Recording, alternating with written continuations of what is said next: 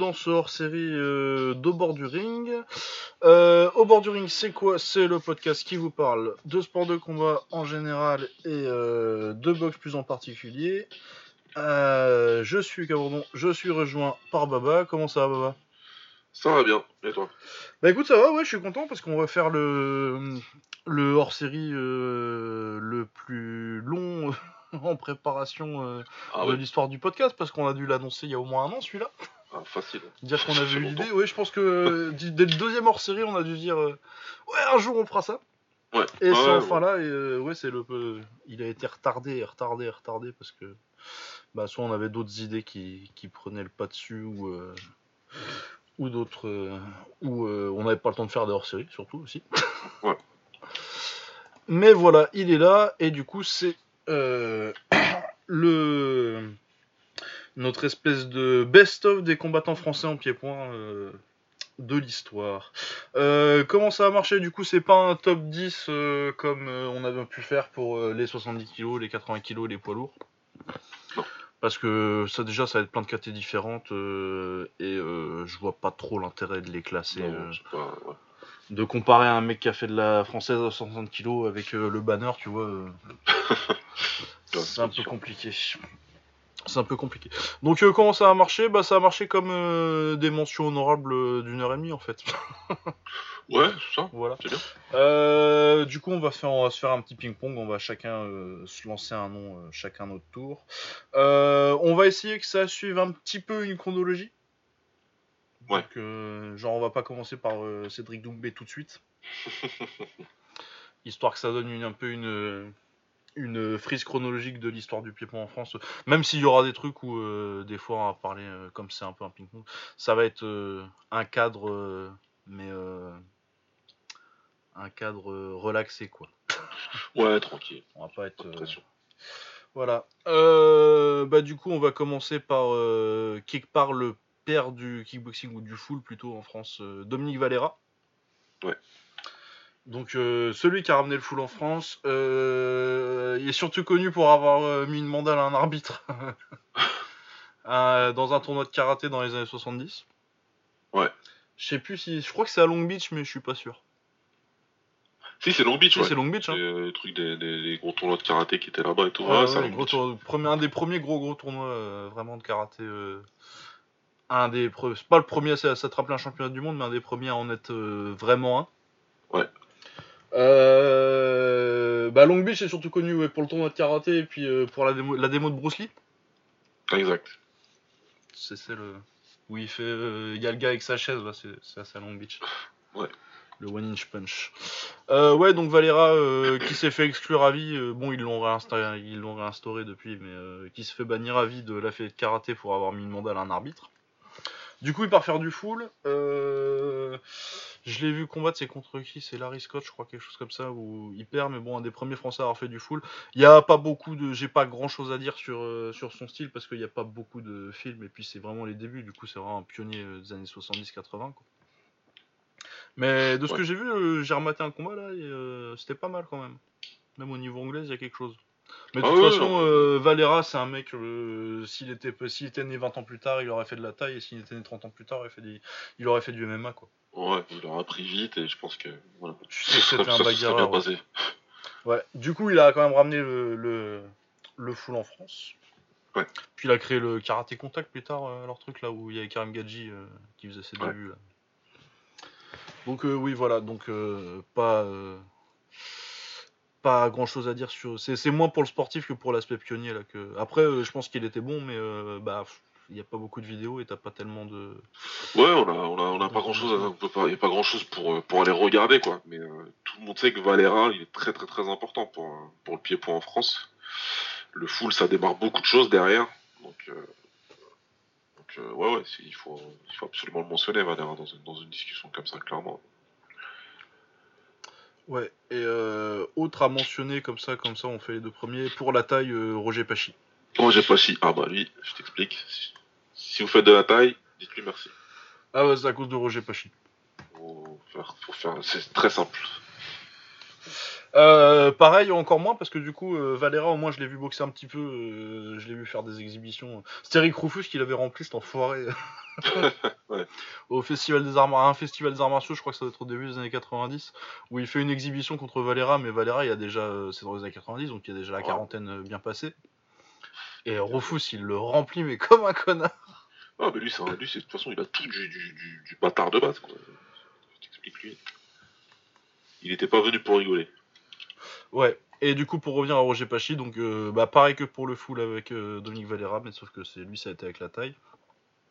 Euh, je pense que c'est le fr- premier Français à avoir boxé en Thaïlande, si je dis pas de conneries. J'ai pas vérifié. euh. En tout cas, il est dans les premiers avec son frère et leur équipe de, de pionniers, mais si, c'est pas le premier, il est dans les premiers. Ouais, c'est ça. c'était le premier, c'était un gars une demi-heure avant, quoi.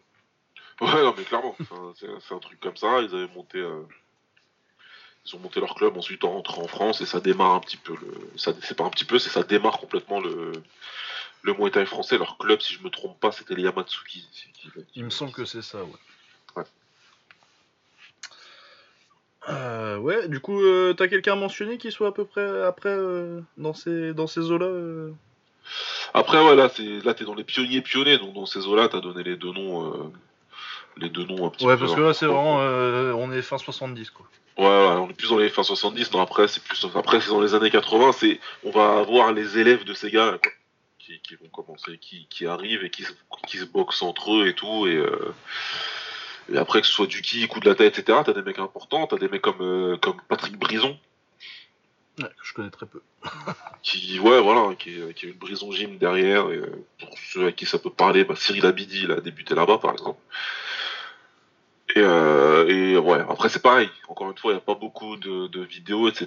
Moi, c'est parce que j'ai un certain âge, je suis pas super vieux, mais j'ai un certain âge qui fait que je sais que c'est quelqu'un d'important euh, dans l'histoire du pied-point en France, mais je peux pas te raconter toute, toute sa vie non plus. Ouais, c'est ça, hein, tu Ouais. peux pas. Euh. Dans cette période-là, bon, on est plus dans les années 80, mais euh, de toute façon, euh, les années 70, c'est pas. À part, euh, c'est vraiment les débuts pour la France, du coup, Ouais. on n'a pas quand même encore de, de gros boxeurs. Et si mon internet se mettait à marcher, ce serait cool. Euh, Richard Silla. Richard Silla, ouais, ah ouais. Ouais, les années 80. Là, c'est la française. Le plus grand tireur de tous les temps. C'est généralement assez. Euh, assez Ça fait l'unanimité, hein. Oui, ça fait l'unanimité.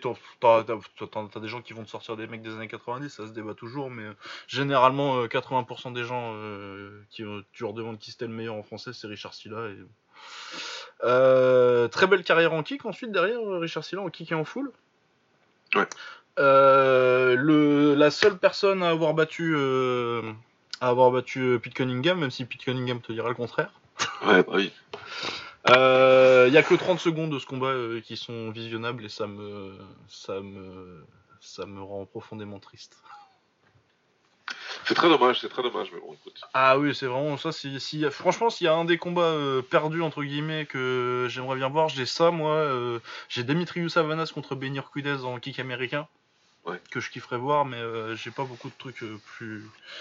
Euh, ouais, du coup, Pete Cunningham dit qu'il a perdu, mais les Américains, enfin bon, il est canadien, mais il est chez Okidez, donc il est américain. Ils ont tendance à dire de cette période-là, ils ont tendance à dire qu'ils ont jamais perdu de leur vie. Ouais. Euh, après, moi, j'ai vu des gens euh, sur des forums à l'époque, des gens qui disent qu'ils étaient là et euh, bon, c'est des Français, donc, mais ils disent que, mais de ce que j'ai lu, ça devait être plutôt objectif que euh, j'ai lu que Cunningham avait entre guillemets pas vu le jour ce jour-là. Je pense que la vérité entre les deux. Ouais, c'est entre les deux. Je pense qu'il a vraiment réellement gagné, mais voilà. Mais oui, je pense pas que ça m'étonnerait que, que Pete Cunningham, euh, à cette époque-là, c'est au milieu des années Ouais, 80, sauf il est- genre démonté et tout, Ouais, pas, j'y crois pas trop. Je suis pas sûr non plus. non. Ouais. Puis vu les trois, euh, enfin tu me diras, j'ai vu que 30 secondes du combat, mais ça a l'air quand même équilibré, même si euh, Ouais, j'ai pas ouais. de problème à voir. Euh, ouais, sinon Richard Silla, il y a pas beaucoup de vidéos, mais euh, ce qu'il y a, c'est très impressionnant. euh. je me rappelle d'une de, ses victoires pareil qui contre un Italien en française. Ouais. Et Sur, et sinon, par contre, j'ai revu un de ses combats il y a pas longtemps qui était pas, qui était pas à l'avance. C'est un de ses deux combats contre Kyoji Saito. Donc ça doit être, euh, c'est pour un titre WK, il me semble. Ouais. À l'époque où ça veut dire quelque chose. Euh, je sais que hum, Silla gagne le rematch, mais il perd le premier alors qu'il le domine largement, et mais euh, vraiment très largement. Il l'envoie genre trois fois au tapis avant Richard Silla, avant de se prendre un, un comeback sur un gros crochet du gauche au, au dixième round. Un des Ouais. plus gros comebacks que j'ai vu en kick. Alors c'est euh, niveau euh, Kyria contre, contre Risti. Ah oui, d'accord. ouais. Ah ouais, non, c'est vraiment, il, il le massacre avant, quoi. Ouais. Genre, euh, honnêtement, c'est un peu, c'est un peu une faute professionnelle de pas l'avoir terminé avant, mais. mais très gros combat et ouais, euh, niveau talent, euh, en avance sur son temps, au niveau style, style et technique pour les années 80, c'est exceptionnel, Richard Silla. Ouais. Euh, ouais, t'as quelqu'un d'autre dans les années 80 Après, là, dans les années 80, euh, après, dans, les années 80, par contre, voilà, on, on en a pas mal. Moi, euh, moi c'est plus la taille, évidemment. quoi. Bah, forcément. Comme vous le savez, alors par qui je vais commencer pour les années 80 Pour le Muay Thai, euh, je vais, je vais dire René, René Desjardins et son frère Antoine. Ah oui, putain, ouais, oui, les coachs de. Les coachs de. Lida plus tard. Ouais, exactement, les, coachs de Dida et de plein d'autres champions français derrière. Alors René, René Desjardins, c'était peut-être le plus, euh, c'est pas peut-être, c'était le plus fort, le plus fort des deux et le plus celui qui a battu le plus, euh, le plus de, le plus de gars. Euh, après leur carrière, les deux ont fondé donc le Derek, qui se trouve à la Courneuve et donc euh, comme euh, comme Lucas le dit, bah, il y a eu des Dida Diafat, il y a eu des Grégory Choplin. euh, il y a eu euh, des, euh, pff, il y a eu des Jaïd Sedak, des, enfin bon, on va en parler de tous ces mecs-là après, mais bon. Ils ont eu beaucoup, beaucoup, beaucoup de champions.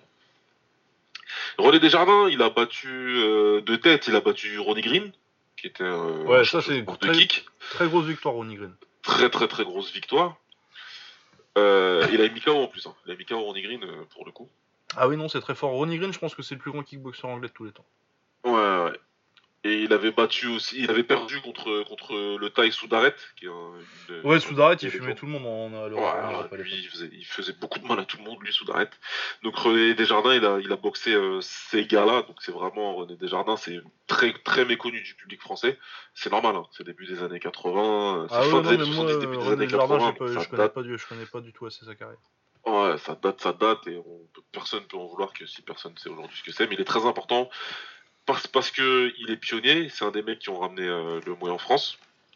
Et surtout, derrière, il a créé un club très important parce que plein de gars dont on va parler là derrière, bah, il- Ah il a bah, dans les années... son frère Antoine, hein, parce qu'Antoine aussi, son frère, il boxait, il a aussi été champion, je sais plus, soit d'Europe, soit du monde.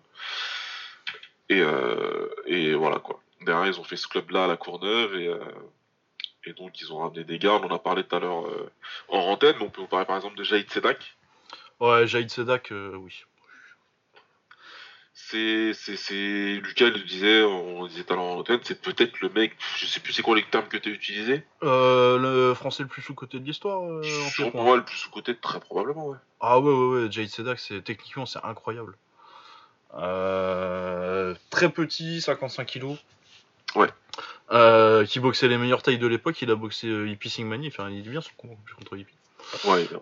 Euh, et puis c'est un des seuls euh, Européens qui a boxé des tailles, euh, sauf que euh, qui a boxé des tailles en étant plus petit que les tailles quoi. Ouais, ouais, il, il, il avait pas, il avait pas l'avantage Ah ouais, du, gabarit comme les autres Européens l'avaient contre contre des tailles. Lui, euh, c'était plutôt l'inverse. Ouais. Et, hyper complet, il a une jambe, à- j'adore sa jambe avant moi, ouais, son middle super. gauche là. Euh, il a des excellents genoux aussi, et un très bon crochet gauche, donc euh, vraiment hyper complet, très beau à boxer, très mobile. En plus il faisait le show. Ouais. Parce qu'en termes de showman ça. euh, T'as Cédric qui discute un peu, mais dont on va parler beaucoup beaucoup plus tard. ouais, on se voit plus tard, mais euh, ouais, c'était un des premiers showman aussi. Il faisait, techniquement parlant, c'était beau, c'était flashy, mais c'était efficace. Et c'est ouais, très très beau à regarder, à regarder combattre. Ouais. Ouais, magnifique à voir combattre. euh, ouais, vraiment un des mecs. euh, Bah, le truc c'est que, bah, comme il fait 55 kilos et que déjà maintenant c'est pas des KT hyper médiatisés, mais euh, à l'époque en plus. euh, et du coup, Ouais. tu te retrouves à euh, Jaïd Sedak là. euh, J'ai refait une playlist. Ça, plus euh, Dailymotion, tu dois avoir allez, 5-6 vidéos à, à, voir, à, à voir. Et euh, si t'en avais, euh, si t'avais euh, le même volume de films euh, que t'as pour des mecs comme, euh, comme Farid Vilom ou même euh, comme des mecs comme Batesti, tu vois, il y a pas mal de trucs euh, Ouais. pour un peu de la même époque. T'as as quand même 7-8 combats. Et euh, ouais, non, il est vraiment, euh, vraiment exceptionnel. Allez voir du Jade Sedak, euh, c'est vraiment euh, le mec dont on parle pas du tout assez euh, au niveau pied-point en France. Non, non, on parle pas du tout. C'est vraiment, vraiment un grand, grand monsieur de, de, de, de, de- la boxe. C'est un très grand boxeur, vraiment. Et, euh, et le peu qu'il y a à regarder pour vous faire une idée, pour vous rendre compte à quel point il était fort. Bah, Euh, surtout, il y a ouais qu'à son poids, euh, Ouais. du coup, il boxait les tailles. Sauf que c'est pas comme les boxer les tailles euh, dans les catégories de poids de Jade Sedak, les tailles de la Golden Era. ouais, et puis à Sandmani 50, c'est ou. Rambo, euh, c'était du. Quel camp il était Rambo déjà euh, Du Pong Siri. Ouais. Euh, Enfin voilà quoi, c'est des mecs qui étaient vraiment, vraiment. euh, Ah ouais, ouais, non, et le niveau en. Dire quand tu fais 70 kilos et que tu boxes des tailles, euh, c'est compliqué, mais déjà tu vas avoir un avantage de poids et c'est pas les meilleures catégories de Thaïlande. Là, il boxait les meilleurs de Thaïlande dans les meilleures catégories de Thaïlande, dans la, dans la meilleure ère, et il était jamais ridicule, quoi. Ouais. Vraiment exceptionnel, Jay. Ouais, ouais, c'était. On en a parlé un petit peu en tête, c'est pour ça que c'est le nom qui me vient là tout de suite en premier, mais, mais, clairement, clairement incroyable. Ouais. Ouais. Euh, pour rester dans la taille de ces années-là aussi et dans les bons techniciens, euh, Guillaume Carner? Ah, bah, Guillaume Carner, c'est un combattant magnifique. Hein. Ah oui, superbe. euh, un, des, bah, un des premiers gros gros techniciens qu'on ait eu vraiment en France en taille, bah, avec Jaïd quoi. Ouais. Guillaume Kerner, euh, de mémoire, c'est une des premières défaites de de Dekers ou je dis de la merde? Ou c'est un autre français? J'ai un doute. Euh... Non, non, tu dois pas avoir tort. non, non, non, je pense que c'est. euh, Il me semble que c'est ça, mais j'ai un doute. Non, non, je, je pense aussi que. Ouais, non, il a une victoire contre Dekers euh, en début de carrière de Dekers. Ouais. Et ouais, promoteur maintenant, puis coach surtout. Il a, il a sorti des, des- des très bons combattants depuis. Pareil, hein, ça manque un peu de films, même si euh, t'en as quand même un petit peu plus que que pour euh, que pour Jaïd. Ouais, bah Guillaume, c'est pareil, ouais, c'est- il y en a un peu plus, ouais. là, tu- pour le coup, on va en tu peux en trouver plus euh, que pour Jade, qui est vraiment, clairement, lui, euh, malheureusement un petit peu inconnu, mais, euh, mais Guillaume Carner, ouais, lui, c'est très, très, très, très, très fort. Élève de Putbadnoy, donc euh, voilà. Et d'ailleurs, c'était son élève, un peu. Ouais, son élève fétiche, hein, son élève, son élève, quoi. Il a vraiment appris ses meilleures techniques, etc. Donc, ça, c'était pas exactement la même boxe que Putbadnoy, mais tu sentais qu'il y avait la, qu'il y avait la patte. Et ouais, c'est un, un combattant qui, qui, qui, qui, privilégie l'art sous toutes ses formes, qui est vraiment euh, saisi tout, tout, tout, tout le côté euh, mystique, culturel du Muay Thai et qui a réussi à, à le retransférer lui sur le ring. Et toi, c'est tellement, après, t'es- c'est quelqu'un, tu sens qu'il a tellement saisi de choses qu'après c'est difficile de trouver, euh, de pouvoir le transmettre à un grand nombre. Euh, c'est pour ça que Guillaume, il a un élève vraiment, euh, un élève entre guillemets euh, star, même si pareil, méconnu euh, de beaucoup de gens, c'est Mounir Bouti. Et euh, on en reparlera peut-être un petit peu plus tard, mais Mounir Bouti, euh, combattant exceptionnel, qui a été formé par un combattant exceptionnel, qui lui aussi a été formé. C'est vraiment là, on trouve des espèces de lits de, de, Ah de ouais, t'as les, les lignées comme. euh, Ouais. s'ils font, ils font pas mal ça en jiu-jitsu brésilien, à tous savoir. euh, Exact. Ils peuvent remonter en 3 en 3 en 3 4 noms euh, à Helio Gracie mais mais ouais, Ouais. t'as des lignées comme ça mais de toute façon oui, ça marche Et là, t'as une ça, vraie lignée très intéressante, quoi. Donc, ouais, Guillaume Carner, de toute façon, dans les années 80, parce qu'il fait le gros euh, dans les années 80, même s'il en fait pas mal dans les années 90, mais le gros de sa carrière, mais ouais lui c'est vraiment euh, 85 à 90 quoi Ouais. Euh, pour changer un peu de la taille euh, Khalid Railou Ah oui, Euh, beaucoup plus connu pour sa carrière en anglaise. En anglaise, Il était champion euh, WBA. Mais euh, très très fort en kick. euh, je me rappelle, il a une grosse victoire contre Troy Dorsey, qui a été euh, aussi champion en anglaise d'ailleurs. Ouais, ouais, champion. IBF euh, des plumes. euh. Euh, ouais, non, non, non, ouais, euh, très bon boxeur. Ça manque un peu de. Pareil, là, euh, du coup, tu peux le voir boxer en anglais. C'était fun à voir boxer en anglaise d'ailleurs. Et puis, très très bon en anglaise. Mais euh, ouais, par contre, ouais, c'est un peu dur de trouver des vidéos en kick. Ouais, bah là, pour en trouver, faut. Ouais. Bah, je crois que, ouais, j'ai celle de Troy Dorsey, il doit y en avoir peut-être. Troy Dorsey, il y a les dernières rounds qui sont sur YouTube. Genre Ouais. dixième ou douzième, du dixième au douzième. Euh, Qu'est-ce qu'on a d'autre euh, dont j'aurais pas parlé dans, dans ces années-là? Euh, Bah Christian Battesti, tiens, juste en dessous. Ah oui. Ah, en full, ça, c'était très très fort, Christian Battesti. Ah ouais, ah pareil, je peux pas dire que j'en ai vu beaucoup. Je dois en voir un ou deux peut-être, mais. Ah bah du coup j'en ai rematé là, il y en a pas, il y en a, il y en a quand même quelques-uns sur YouTube. là j'ai rematé son combat contre Youssef Zenaf, Ouais. qui est une mention aussi. Celui-là, je l'ai vu, ouais. Euh, ouais, Euh, il met un gros KO à Youssef Zenaf et ouais non non, non ouais j'en ai rematé 2-3 là de Christian Battesti. C'est vraiment pas mal, euh, très très bon fouleur, très très très fort. Bah, c'est un des premiers, ouais c'est les fouleurs à l'européenne quoi. Qui sont plus Ouais, c'est ça, sur, ouais. qui sont plus sur l'anglaise et, et les circulaires que l'approche américaine où tu vas être vraiment de côté. Et ouais, non, non, il était, il était beau avoir boxé. euh, très bon anglaise, il tapait fort en plus, Christian Battesti. Ouais, c'est aussi un nom euh, dont on parle pas assez. euh. Bah, parce que le, le full ça a disparu. Ouais. Mais ouais, Christian Battesti, à une époque où le full était encore un, un style majeur. C'était très très fort. Et, ouais, Youssef Zenaf aussi. Zenaf, il a battu. il a battu. merde, comment il s'appelle Je l'ai mis dans mon. Fred Royers. Ah oui. C'est surtout connu pour ses deux combats contre Fred Royers. C'est un peu, il y a un peu que ça d'ailleurs comme film euh, de qualité euh, de Youssef Zenaf. C'était fort, très fort aussi en full. En full et un peu plus en kick du coup lui aussi. Euh... Bah vas-y à toi. Euh, à moi, on est toujours dans les années 80. Euh... Je sais pas si on a encore quelqu'un dans les années 80. ou Bah après, il y a plein de mentions.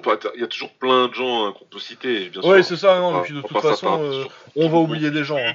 Mais en français, il y a des mecs importants parce qu'aujourd'hui, ils ont tous des clubs très importants euh, dans, dans le milieu de la boxe. Donc moi, c'est vrai que j'ai plein de noms, mais t'as du Omar Benamar qui, qui a été un des premiers coachs de Danny Bill, le premier d'ailleurs.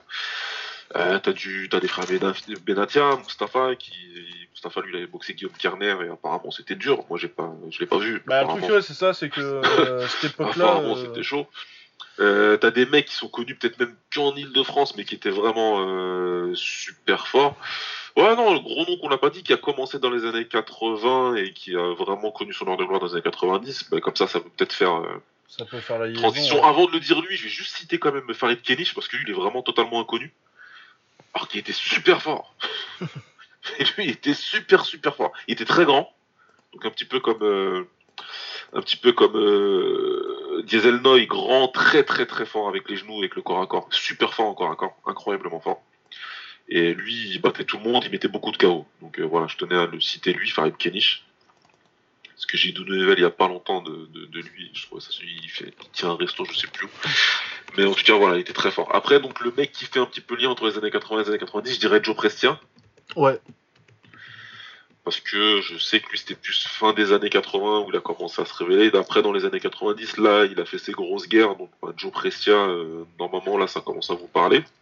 Ouais, bah pour euh, les combats contre Dekers. Voilà, euh, c'est euh, principalement connu contre, pour ses combats contre Descartes. Il perd le premier, il gagne la revanche. Ouais, Il est aussi euh, connu, bah, bah, j'ai mis une vidéo il y a pas longtemps plus sur Twitter euh, parce qu'il perd contre Danny euh, avec un round où il prend beaucoup beaucoup beaucoup de genoux. Oh là là. Prestia, euh, ouais, à ce moment-là il est Ah, mais il est superbe. Ça. Bah, on, demandait, quelqu'un demandait euh, quel est mon meilleur souvenir de, de, de, de coup au corps dans un combat. Bah, moi, c'est le premier truc auquel je pense. Ah ouais, mais. Joe euh, enfin voilà quoi. C'était, euh, si tu penses à lui, c'est un mec, euh, bah, c'est un mec de chez Lucas déjà, enfin de la région en tout cas, Ouais, de la région, oui, de Valenciennes. et hyper ultra méga résistant, hein, Joe Prestia. Ah ouais, ouais, non, mais allez voir déjà euh, Seger avec Ramon Dekers, il gagne la deuxième, il me semble. Ouais, il gagne la deuxième. ouais. Et puis il y a le combat contre Samsung aussi. Ouais. Dans les gros faits d'armes euh, de Prestige. Terrible, terrible combattant euh, thaïlandais, Samsung, euh, avec des mollets, n'importe quoi. Et Joe Prestia, hyper solide, bonne anglaise, mais vraiment, euh, lui, c'est la guerre, que la guerre. Et euh, des gros low kicks, des gros low kicks aussi. Ah ouais, ouais, c'est du low kick et des gros crochets. Son travail au corps, il est. Ouais. Ah ouais, non, Ah. de toute façon, bah, son surnom c'était le guerrier il n'y avait pas besoin de chercher plus compliqué quoi. Ouais, vraiment, vraiment, vraiment fort. Euh, Prestia important et euh, pour, pour, pour, euh, pour, pour notre sport aussi, parce que, parce que voilà, il a fait des guerres contre, con- contre Ramon Dekers, contre Joël César. Euh, J'ai pas tout en tête, mais bon voilà, en tout cas, euh, à chaque fois qu'il était sur le ring, lui c'était la guerre. Ah ouais, ouais, non, tout le temps. C'est c'est ce qu'il faut se dire. Quoi. Euh, ouais, d'ailleurs, je l'ai pas encore dit, mais évidemment, euh, la plupart des, des noms qu'on va mentionner, euh, il y a des playlists sur, le tu- sur YouTube que j'ai faites. Évidemment. Et puis il y en a certaines que j'ai réactualisées en, en préparant l'émission. Donc ouais, début des années 90, qu'est-ce que tu me qu'est-ce que tu nous proposes? Euh, début des années 90. Attends, je regarde ma liste de noms là, qui est dans un ordre Ouais. euh, absolument. On va essayer de garder euh, l'ordre chronologique, On ouais. va essayer de garder. Ah, bon, on peut parler de Stéphanie Kema Ouais, ah ouais, c'était le nom qui me venait euh, derrière. Ouais, ouais, oui, c'est. C'est assez clairement, euh, ça, ça fait une bonne transition, mais en plus, je crois que j'ai oublié des noms un petit peu là. Euh, ouais, Stéphanie Kema, euh, grand, très gros, très très bon genou, euh, aurait dû être champion du Lumpini. Oh, il avait gagné, hein. Ah, il avait gagné, hein. Je sais fait avoir. Il s'est fait niquer parce que Morad avait déjà gagné. Parce qu'il fallait pas déconner non plus quand même. Ouais, pas avec deux ceintures quand même. Ouais. Mais ouais, très bon boxeur. C'est spécial comme style Nikema aussi, tellement grand. Super grand, très bon genou, il était surnommé euh, Diesel Black, en référence à Diesel Noy donc. Parce qu'il utilisait bien ses genoux, bien le corps à corps, et qui était grand et. Et pareil, ouais, t'as le, même le genre de rapport euh, taille-poids par rapport au reste de la KT, quoi. Par contre, euh, le truc qui caractérisait Stéphane Nikema, c'est qu'il boxait pas spécialement comme un grand. Lui, la guerre, c'est. Ah oui, c'était la ça, à ça chaque le plaisait bien. Voilà. Euh, Bah, par contre, voilà, il, il a pris. Par... La guerre, bah, tu les gagnes, tu les perds. Et, euh, Ouais, je pense qu'il aurait gagné plus en boxant plus avec euh, son style, mais. Ouais. Genre que Et- Ubeda, il aurait pas perdu deux fois. quoi. Voilà ce que j'allais dire. Le combat vraiment référence, malheureusement pour Nikema, c'est une défaite. Enfin, référence, quand je dis référence, c'est le combat le plus, le plus, le plus marquant pour lui. hein. C'est son combat, la guerre de ouf qu'il fait contre, contre Perry Beda. Il finit par se faire mettre KO, alors ça va être dans le quatrième ou le cinquième de mémoire. Mais c'est une guerre, mais c'est une guerre de n'importe quoi. Tu regardes le combat, t'es fatigué, t'es éprouvé, t'es. Ouais, Euh, ça, il y a des combats contre Shang Puek aussi. Ouais, contre Champouek, ouais. Il le bat une fois, Shang Puek, non? Ouais, il le bat une fois. Champouek, c'est le taille qui était au K1, hein, qui avait combattu Jérôme Le Banner. Ouais, c'est celui qui, qui a foutu euh, Rick Rufus dans un fauteuil roulant euh, en 88. 88, ouais, Ouais. je crois que c'est 88. C'est ça. Et puis, euh, qui a battu trois fois euh, Rob Kaman aussi. Ouais. Qu'on avait classé euh, cinquième dans nos top, euh, top euh, 80 kilos. C'est vrai. Euh, ouais. Euh, ben c'est à toi. C'est à moi, c'est à moi, c'est à moi. Euh, Nikiema, euh, de Nikiema, on va aller. Bah, j'ai j'ai parlé vite fait de Joël César, donc aussi très, très, c'est un combattant important, Joël César de l'époque, années 90, combattant aussi du 93. Ouais, connu un peu trop pour ses défaites, euh, malheureusement. Malheureusement, voilà, le truc c'est que c'était un gros guerrier qui tapait fort, qui, qui avait pas spécialement peur de combattre qui que ce soit, mais voilà, il est surtout connu pour avoir pris deux fois d'équerre, ça avoir perdu deux fois par KO. Euh, comme j'ai dit tout à l'heure, euh, il avait boxé aussi, euh, il avait perdu contre Joe Precia. Il a fait deux combats contre Danny Bill aussi, Ouais. un où il perd de justesse, et il revenait très très fort dans le dernier round. Les deux sont sur YouTube normalement. Ouais, ouais, Et euh, le deuxième, par contre, là, Danny, euh, il s'était mis en mode Danny. Ouais. Il, avait, Il y avait pas une histoire de poids avec Danny euh, sur le premier? Ouais, toujours une histoire de poids avec. Ouais. Mais euh, ouais, il semblait qu'il y avait un petit souci. Il rentrait de Thaïlande, euh, Danny, depuis peu, à ce moment-là. ouais, bah, le pas de taille, quoi. Ouais, ouais, donc euh, ça avait commencé. Il avait mal fini, hein, il n'était pas super bien euh, préparé, peut-être. Ouais, il en C'était un galère. combat enfin. très important à l'époque. hein. Moi, je me souviens de l'ambiance qu'il y avait, euh, parce que c'est deux gars du 9-3, euh, Danny et Joël César. Et c'était chaud. c'était chaud, chaud, chaud, même. Pour faire simple. Une ambiance comme ça aujourd'hui, ce serait parti en guerre civile. hein. N'y aurait pas eu il aurait pas eu. Ça aurait été clair et net. À l'époque, c'était chacun était pour son champion et voilà.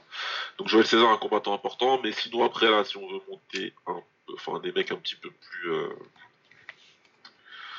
un petit peu plus euh, connus, bah justement, ce que je veux dire, son adversaire dont je viens de parler, bah, on va tout de suite parler de Danny, hein, parce que Danny. euh, Bah oui, hein, à un moment, on va- on 90 va ans. arrêter de tourner autour du pot. On va pas tourner autour du pot plus longtemps, on va parler de Danny Bill. Euh, comment dirais-je? À mes yeux, le meilleur combattant français de l'histoire. Pareil. Je sais que pour Lucas c'est pareil. Je Ah sais oui, non, c'est. C'est pareil. Euh, voilà, Danny, euh, Danny, Danny, comment parler de Danny Bill? Il y a une belle interview, une interview que j'ai plutôt bien aimée. euh, merci euh. Romain. La chaîne du Mouai, là La chaîne du. Comment, il- comment ça s'appelle La chaîne du Mouai, c'est ça? C'est la chaîne du Mouai, ouais, je crois. La chaîne du Mouais, ouais, donc, euh, donc Dany, c'est début des années 90, même si. Ouais, enfin, c'est fin des années 80 qu'il commence, mais il est, il est très jeune. Ouais, mais de toute façon, son premier classage, ça doit être 91 ou 92. Ouais, un truc comme ça, hein. euh, contre Samarth, là. Ouais, il va vite en Thaïlande, il est pris au pied levé, il remplace Joe Prestia sur une carte justement où il n'y a que des étrangers et tout le monde perd sauf lui. Euh, il gagne contre, contre Denmong Suring. Et puis là, bah, c'est parti quoi. Donc, euh, Saka, elle est lancée, il est en Thaïlande, il boxe et bat la plupart des gars. Il perd contre Koban, il se fait voler. Allez voir le combat, c'est magnifique. Euh, voilà, on va pas, c'est pas, c'est pas le podcast sur Dany, mais clairement, Dany, c'est ce, qu'on- c'est ce qui se fait de mieux qu'on a eu. Ah, bah, techniquement, euh, lui et Jahid, c'était les premiers, euh, les premiers occidentaux à boxer comme détail. Ouais, donc c'est comme, t'as- comme ça, tu, voilà, tu cites les Français, t'as lui, t'as Jaïd, t'as Guillaume Carner, tu sais que c'est les, trois- c'est les gars qui, qui avaient vraiment réussi à reproduire les- la boxe des tailles et à battre les tailles en étant technique, en vraiment combattant technique, en faisant du Muay Thai euh, comme les tailles aiment. Quoi. Donc, euh, Ah ouais, les genoux directs, ouais, les, les balayettes. les balayages, euh, enfin, Ouais, les mecs qui ont façon. mangé le sol euh, à plusieurs reprises, c'était juste phénoménal, tout simplement. Quoi. Danny Bill, il, avait réussi à transcender un petit peu. C'est un petit peu le premier gars, pour les gars de ma génération, et même ceux qui sont un petit peu plus vieux que moi, c'est vraiment le premier gars où tu, tu t'allais sur Paname, t'allais. Euh, que ce soit en quartier ou quoi, tu, on disait Danny Bill, tu savais que c'était un mec qui faisait de la boxe thaï qui était très très fort. T'as Booba qui en parle dans une chanson très vite euh, dans sa carrière. Enfin voilà quoi, c'est le gars où tu sais, euh, Danny Bill c'était c'était c'était quelque chose quoi. Ouais, bah, puis le plus grand technicien de l'histoire de la boxe française.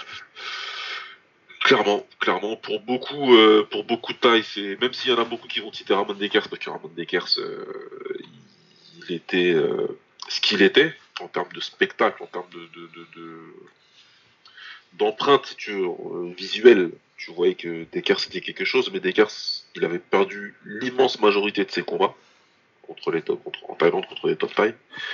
Ce qui est tout l'inverse de Dani. Dani, il a battu la plupart des top tailles qu'il a, qui- a combattu. Ouais, et puis, euh, oui, puis de toute façon, euh, Danny était plus fort que Ramon Dekers. Oui, il est plus fort. Et il l'a montré dans un combat euh, en 80... 16, il me semble. 96. Ouais. Donc c'est 96. Donc, euh, ouais, Dekers c'était déjà un petit peu sur la pente descendante parce que Dekers Il c'est descendait un peu, pas de c'est Il a vraiment surclassé techniquement. C'est ça qui est Mais intéressant. ouais, voir, non, mais euh, c'est une branlée, euh, Danny Bill contre Ouais. Dekers, et je pense que c'est ça aurait été moins une branlée trois ans avant. Ouais. Mais je pense que Danny Bill il aurait jamais perdu contre Ramon Dekers. Non, il aurait pas perdu. Non, non. Non, non, il a, il a surclassé des mecs qui étaient vraiment, vraiment incroyablement forts. Il a surclassé Noi, qui était combattant exceptionnel. Et, euh, et voilà quoi, il perd contre, il perd sa ceinture de champion du monde contre Sak Mongkol dans un combat de ouf, un de mes combats préférés tout court. Bah, le troisième round, c'est le plus grand, c'est un des plus grands rounds de Muay Thai de Troisième l'histoire. round, c'est n'importe quoi. Et, euh, et voilà quoi, donc euh, non, vraiment c'est un combattant, c'est un combattant incroyable.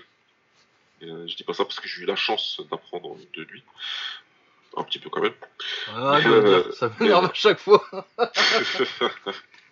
C'est mon combattant préféré, euh, Danny Bill. Mais clairement, c'est mon combattant préféré et, euh, et voilà, il n'y a pas de souci là-dessus. Et euh, il y a plein de vidéos, tout est disponible. Lucas doit avoir quasi tout ce qui est disponible dans sa, dans sa playlist. Ouais, il y a juste une petite, peut-être une petite recherche à aller faire sur Dailymotion. Euh, sur Ouais, les trucs qui sont pas sur YouTube. le mais, euh, Normalement, j'ai tout. Et, euh, Danny Bill, elle est, upload- elle est, elle est généralement, elle est updatée régulièrement. Parce que je vais la voir et je fais Putain, il y a ça qui est parti, il y a ça qui est Ah, parti, ouais, faut que je les retrouve.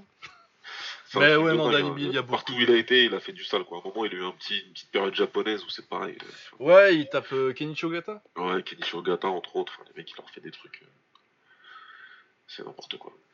Non, ouais, ouais, c'était exceptionnel, Danny Bill. Ouais. Euh, de qui on va parler maintenant Qui j'ai envie de mentionner? Euh, Bah Dida, si on parle des années 90 quand même. Ouais.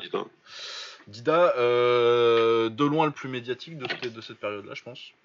Ouais, clairement. Bah, puis il y a eu un film, hein, vous avez peut-être vu Shogi. Ouais. Merveille du cinéma français. non, ça va, c'est pas, pas, ma- pas mal en plus. Ouais, c'est pas dégueulasse. mais Non, c'est inoffensif. Ouais, c'est bien ça, inoffensif. C'est bien.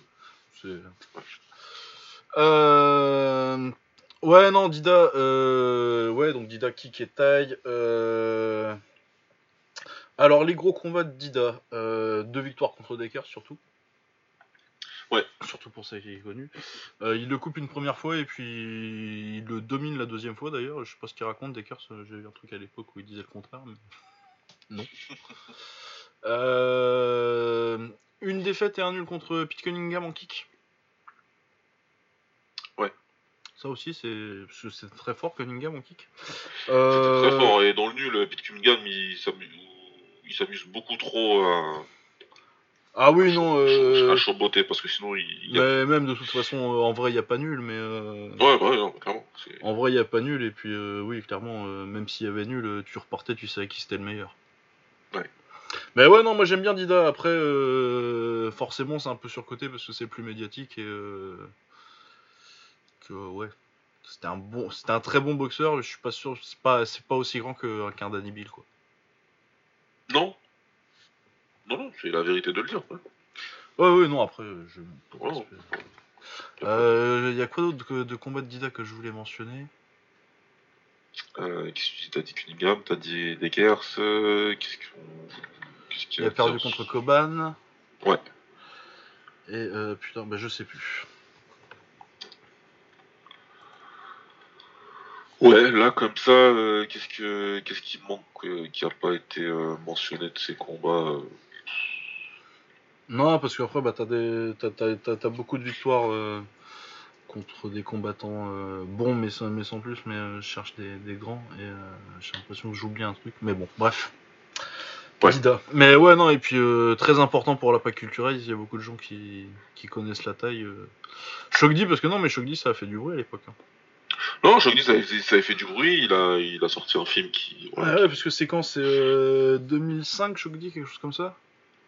Ouais, c'est- c'est- Début ça, je me 2000. rappelle plus trop, mais ça doit être ça. Ouais, c'est. mais être non, mais euh, ouais, non, mais euh, bah, genre plus pour euh, des gens de ma génération. Donc, euh, moi, je suis de 90, donc avait 14-15 ans quand Shogdi sort, ça avait quand même. euh, Ouais. Généralement, euh, ça, ça, ça revient pas mal des gens qui ont vu Shogdi vers cet âge-là, tu vois. Ouais, ouais. Ouais, non, il sort, il sort ça à ce moment-là, et puis on regarde, et puis, puis voilà, quoi, on se dit, bon, ça va, comme t'as dit, c'est inoffensif, donc, euh, donc. Donc ça passe. Après, c'est clair que même avant, quand il combat euh, début des années 90, euh, voilà, le mec, il. T'as Paco Rabanne qui, qui sponsorise, t'as le Filin qui le sponsorise, enfin, c'est vraiment Ah, le premier Damme. gars avec le haut profil en Thai, quoi. Ouais, po- pote avec Vandame, et puis euh, Ouais. c'est la star de la période de Canal, quoi. Ouais, ouais. Donc euh, voilà, ouais, c'est très important de, de citer un gars comme ça. Euh, ouais. Euh, sinon, qui on a d'autres euh, pour, pour repartir un peu sur la française, tiens, un peu dans cette période-là. Ouais. Euh, Sébastien Farina, et je vais mentionner en même temps Abel Candili parce qu'ils sont surtout connus pour leur combat Ouais. entre eux. Euh, donc Sébastien Farina, très grand champion de française. Très beau, très beau technicien à avoir boxé, qui vient en kick après et qui boxe notamment Abel El Kandili. Euh, ils se sont boxés Ouais. alors quatre fois. Première fois en, en française où euh, bah, Farina gagne parce que c'est en française et que c'est sa, boxe à lui. Euh, ensuite, il perd en kick euh, par décision et ensuite ils font deux combats en 94 en kick. Et ces deux combats exceptionnels, magnifique choc entre bah, le gaucher fouleur euh, El Kandili et droitier tireur Farina. Euh, Le premier, par, le, enfin le premier, le troisième du coup, le, mais le premier en kick. Euh, c'est mon préféré des deux. Il fait 10 ils font 10 rounds et euh, c'est Farina qui finit euh, magnifique high kick. D'ailleurs, leurs leurs deux, le troisième et le quatrième, euh, c'est un high kick chacun euh, et c'est deux, les deux, les deux, c'est parmi les plus gros KO high kick que, que tu verras quoi. Ouais, c'est un truc de fou. Ah ouais non, celui que surtout celui de Farina, je trouve, ce qui est vraiment net. Et, euh, il tombe comme, un, comme un arbre au dixième. Et euh, ouais, Abel euh, lui a remis la- l'appareil, euh, ça devait être 6 ou 8 mois plus tard. Je crois que le premier c'est en avril 94 et le deuxième c'est en c'est en novembre. Ouais. Et ouais, non, non, magnifique combat. euh, Et ouais, Abel El Kandili, c'était beau aussi, c'est très, très technique, belle anglaise. Puis un style, ouais, full, full, quand ça commençait déjà à se moderniser, quoi. Des fouleurs qui arrivent à faire des trucs en kick, quoi. Ouais, il est bien transitionné déjà. C'était déjà très beau à regarder. Ouais. Ouais. Euh, bah écoute, vas-y, c'est à toi. Euh, bah écoute, là, on va pouvoir parler de gars comme euh, Jean-Charles Skarbowski. Ah oui. Jean-Charles. Jean-Charles Skarbowski, c'est quelque chose. C'est quelque chose, ce combattant. Combattant incroyable. Euh, donc ouais, pareil, lui, dans les milieux des années 90, qu'il arrive, il, pour faire simple, il fait le ménage en France, il fait le ménage en Europe, et puis après, euh, une fois qu'il a bien fait son ménage, il est parti en Thaïlande, euh, il est resté là-bas, il était au Jockey Gym, il était dans les classements, euh, au Raja, il était numéro 2, si je me trompe pas, ou c'était Lumpini, je sais plus. Euh, Raja, il est numéro 1, même, il me semble. un moment. Ouais, même numéro 1, peut-être au, au Raja, ouais, quelque chose comme ça. Il a fait le gros de sa carrière en Thaïlande, euh, Jean-Charles, et euh, avec des bons résultats. Il est très respecté là-bas. Très souvent, quand tu demandes à des tailles euh, si- qui, qui était le meilleur français, il y en a beaucoup qui citent Ramon Descartes parce que ça, ça les a marqués, mais il y en a aussi, il y en a vraiment beaucoup qui citent Skarbowski. Bah, généralement, euh, si vous allez voir euh, les interviews de Siam Fight Mag, là, de Serge Ouais. Treffeux, à chaque fois, généralement, il, de toute façon, il fait- il faisait toujours la même interview à l'époque. Ouais. Euh, généralement, c'était toujours la même question. Il demandait toujours qui c'était le meilleur étranger. Généralement, t'as Dekers, Bill et un peu de Skarbowski, euh, mais c'est ceux qui sont un peu plus tard, ça. Ouais. Ouais, ceux qui sont un peu plus tard, dans les années euh, 90-2000, c'est- fin des années 2000 en tout cas. Euh, Enfin, dans les années 2000, ouais, il y en a beaucoup qui le citent, et, et à juste titre. euh, en tout cas, dans sa carrière, au début de carrière, quand il est en France, et qu'il prend tous les Français, etc., et aussi des tailles qui boxent, euh, qui boxent euh, un petit peu en Thaïlande, c'était une machine à, à mettre des KO, Jean-Charles. Il mettait KO tout le monde. Euh, voilà, il discriminait pas. Tu viens, tu prenais ton KO et puis tu rentrais chez toi. Et c'était vraiment euh, marquant parce qu'il avait pas du tout la dégaine de l'emploi, entre guillemets. Ah ouais, non, mais euh, moi, pour l'anecdote, euh, j'avais été. euh, C'était au championnat de France classe C quand. C'est comment son truc C'était la FMA à Prestia, son- sa fédé là. À, à FMT. À FMT, voilà. Ouais. Ouais. Donc euh, les premières euh, Coupes de France classées comme ça, euh, j'y avais été avec mon petit frère qui vient de temps en temps des galas avec moi, mais qui suit pas plus que ça. Et je lui fais Ah oui, là-bas, Sarbowski, c'est un putain de boxeur et tout. C'est Sarbowski qui rentre dans la salle, il me fait Mon frère, il me regarde, il fait Lui là Je fais Ouais, ouais, je te jure. Ah, ouais, clairement, il n'y a, pas- y a pas la dégaine qui va avec, mais vraiment très, très, très fort. Il a combattu euh, des très grands combattants de 63 à 70 kilos. Ouais, il a boxé Boiscao. Hein. Ah, il a mis KO beaucoup, beaucoup de monde. Il a battu des, des, des, des gros noms en France et en Europe. Il a battu des Osman Miguin, euh, il a battu des Kader Marouf, euh, des Ange Nikemi, ils ont cite pas, mais voilà, des Mohamed Yamani. euh.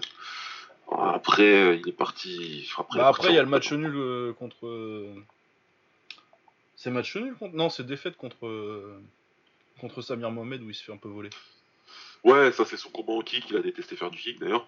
Ah oui, oui, oui, non, il aime pas ça. il a dit qu'il en referait plus. Mais il est venu, ouais, il a fait du kick contre Samir Mohamed, mais euh, voilà, en, en taille, il a battu, il a combattu plusieurs fois et battu plusieurs fois Orono, et quand je dis Orono, c'est Orono pour moi une bonne, donc c'est pas. euh, Même si l'autre Orono, c'était un de mes combattants préférés. là, Oh, c'était pas mal, l'autre Orono, quand même, hein. Ah, c'était très très fort, Orono. Majestique, mais qui est devenu fort pitch derrière.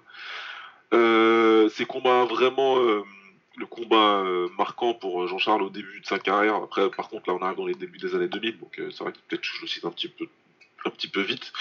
Mais c'est contre Robert. Ouais, Robert Cano Racing. où il le met KO à Vegas, ensuite il part à la revanche. Ah, la revanche, c'est un combat de ouf. C'est un combat de taré. Et puis là, voilà, il, en- il est là-bas, et euh, il, voilà, il prend Renault, il prend KO Ponglek, je sais pas, ils ont se boxé 4 ou 5 fois. Euh, il, pareil contre Kunsuk, euh, ils doivent se boxer 4-5 fois, je sais plus.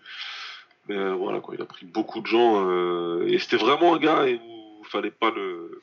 Fallait pas le, sous-estimer. En fait, c'était vraiment comme un taille, Jean-Charles. Il boxait en Thaïlande à 63,5. Il revenait prendre des combats en Europe. Il prenait les mecs à 70 kilos. Il leur faisait la misère. C'était un, truc de dingue. Il y avait la Super League à un moment. Il est venu. Il a pris Van. Je me souviendrai toute ma vie de ce combat-là. je me souviendrai toute ma vie. Van Venroy, c'était le jeune qui montait en Hollande, en Europe, etc. Où tu te dis, euh, je sais pas, ces mecs-là, il manquait un petit peu de respect. Et il s'est mangé la misère pendant 4 rounds. Il lui a jabé son visage euh, comme pas possible. Et puis après, quand il a, fini, il a fini par le mettre KO sur un genou sauté au corps. Euh, mais est magnifique quoi. Donc euh, vraiment Jean-Charles c'est quelque chose. Et puis l'autre moment marquant c'est évidemment quand euh, Georges Saint-Pierre le fait venir euh, pendant, pendant une saison de Ultimate Fighter. Où il prévient, il prévient les gars que Jean-Charles c'est quelqu'un de particulier qui vit un petit peu comme dans les films à l'ancienne où voilà il aime bien il aime bien teaser etc. Et puis tu le vois arriver avec sa dégaine. Pieds nus en short et tout. Il vient en tongue, c'est- génial. à moitié bourré, mais il leur a cassé la gueule, mec. Ah ouais, ouais, non, il leur met la misère. C'est Cody McKenzie qui se fait éclater. Ah, il lui met un middle. il s'écroule par terre dans un coin de la cage, le pauvre. Il bouge plus. Non, mais voilà, quoi. Donc, euh, Jean-Charles, c'est vraiment une personnalité exceptionnelle et c'était un combattant de ouf. Vraiment, euh, rien à dire. Et voilà, et voilà quoi. Donc, on le cite, je le cite là parce que sa carrière commence dans les débuts, dans, dans le milieu des années 90, même si après il combat beaucoup dans les années 2000, mais euh, c'est le début des années 90 qui fait, euh, qui fait sa carrière et qui montre euh, que c'est un combattant. Ouais, c'est la partie 95-2000. Ouais. Euh... Merde, j'en avais un. Euh... De qui je voulais parler euh, Mourad Sari, Ouais, arrive. premier français à avoir gagné euh, une ceinture euh, de stade. Ça, c'est du ceinture du Lumpini 99. Ouais, et puis. Euh... Non, il le gagne pas le tournoi des 50 000 dollars, il part en finale. Non, il perd euh, salement contre le tueur de français, Saimai. Ouais, ça, il ça. Ah, il était mauvais lui. Ah bah c'est ça y est, je sais de qui je voulais parler, euh, Saimai contre Dida. Ah oui, c'était Saimai, ouais. oui, c'était Saimai que ouais, j'avais ouais. oublié. euh, Ah oui, c'est vrai. Euh, ouais, Mourad Sari, ouais, donc euh, c'est pas mal. Gros, gros crochet gauche, euh, Mourad Sari. Ah, patate de forain, Mourad. Ah ouais, ouais, ouais. Donc lui, euh, il était pas là pour, euh, pour acheter du terrain, comme on dit. Euh, c'était pas le plus fimeux, Mourad. Oui, c'est ça, c'est pas, c'est pas, c'est pas mon préféré. c'était pas le plus fimeux, mais par contre, il était fort et très très dur à boxer. Il a boxé énormément de taille. C'est un des Français qui a boxé le plus de taille, d'ailleurs, Mourad. Il en a boxé, il est pas loin d'avoir une cinquantaine de combats contre des tailles, Mourad Sari. Donc il en a vraiment boxé beaucoup, il en a battu beaucoup. Et, euh, et voilà, c'était Mourad, c'était euh, le boxeur star de Sami Kepchi quand il montait et que c'était le numéro un dans les organisations. Euh, donc il en a battu beaucoup, il en a combattu beaucoup en France. Il, combat bah, dans ce fameux tournoi dont tu parlais tout à l'heure, le tournoi des 50 000 dollars en 97. Il bat Christian Garros en demi, même si c'est litigieux. Mais par contre, le combat il est tellement dur contre Christian Garros. D'ailleurs, on n'a pas cité Garros, mais aussi euh, Ouais, ouais, ça se. excellent combattant. Et, euh, et puis derrière, bah, il se fait mettre KO contre Saimai parce qu'il a plus, il a plus rien dans la chaussette euh, après avoir fait la guerre contre Garros. Ouais. Il a une victoire contre Shakuta aussi. Ah oui, c'est vrai, purée. En plus tard dans sa carrière en plus. hein. Ouais, ouais, c'est tard dans sa carrière. Je crois qu'il fait un contre Shakuta. Ah ouais, c'est vrai, ouais. Ouais. C'est tôt dans la carrière de Shakuta, euh, par contre. euh. Par contre, c'est tôt, ouais. Ouais. C'est vrai que Shakuta lui devait être jeune. ouais. Ouais, et puis après, quand euh, la revanche, euh, pff, il était moins jeune, euh, Shakuta. ouais, ouais. Puis Morad, il était plus vieux aussi. Ouais. C'est complètement logique. euh. Je- J'enfonce des portes ouvertes, c'est magnifique. Là. mais voilà quoi, c'est vrai qu'il voilà, il bat des, il bat des Orono, il bat des Nointracarne, il, il bat Sac Moncol, mais c'était en kick. Par contre, après, il a fait beaucoup de combats en kick et sans les genoux. Ouais. Et ça, c'était moche. Ouais, non, mais oui, euh, c'était un bon, bo- très très grand boxeur, euh, Morad Sari. Euh, Kamel Jamel dans ceux qui commencent dans les années 90 aussi. Aïe aïe aïe, Kamel Jamel. Ah, Kamel Jamel, pour le coup, euh, moi j'adore. Ah bah là, je t'explique. Il a, un- pour le coup, un qui aurait dû faire plus de kicks. Ouais, si lui, il y avait eu plus de kicks à son époque, euh, tu sais, plus À de son K1 poids, euh, ouais. dans des combattants dans sa catégorie, ça aurait été un problème pour n'importe qui dans le monde. Ah, euh, en kick, je pense que ça devait être ce soir. Il boxait. ça- Je pense que c'était le meilleur kickboxer du monde à ce moment-là, mais euh, Ouais. il boxait pas en kick. Sauf qu'il n'y en avait pas, quoi. Ah, mais il y aurait, euh, il y aurait le K1 de maintenant, il ferait, Ouais. il ferait un malheur au Japon. euh. Ah, il prend toutes les ceintures et il met tout le monde KO en plus, parce que c'était phénoménal, une vitesse La de bras vitesse, la vitesse et la fluidité des enchaînements. euh, exceptionnelle. Il détestait ton foie, Kamel Jamel. Ah là là, le crochet gauche. Il venait Euh. pour te l'enlever. J'adore, non, j'adore Kamel Jamel, moi. Ah ouais, ah, c'est un combattant euh, super super fort. Malheureusement pour lui, il a eu certaines défaites contre des top tailles. Il y a eu deux extraordinarités euh, dans sa dans, dans, dans, dans, sa génération. Il a combattu euh, Samra Kamsing et ce combat. ben, Ah, le retour de, de, de Samrak euh, après sa, au Muay Thai après sa, après sa médaille olympique. ouais, et là, c'est c'est n'importe quoi, parce que Somrak, c'était n'importe quoi. Ah non, mais c'est une, je crois que c'est une, une des, des performances les plus impressionnantes de Samrak de toute façon. Ouais, ouais, moi, c'est euh, non, il a pas vu le jour, mais Ah, il a pas vu le jour clairement, parce que Somrak, enfin voilà, il est, c'est un combattant exceptionnel, mais vraiment dans le vrai sens du terme exceptionnel. ah oui non, mais c'est, incroyable Samrak.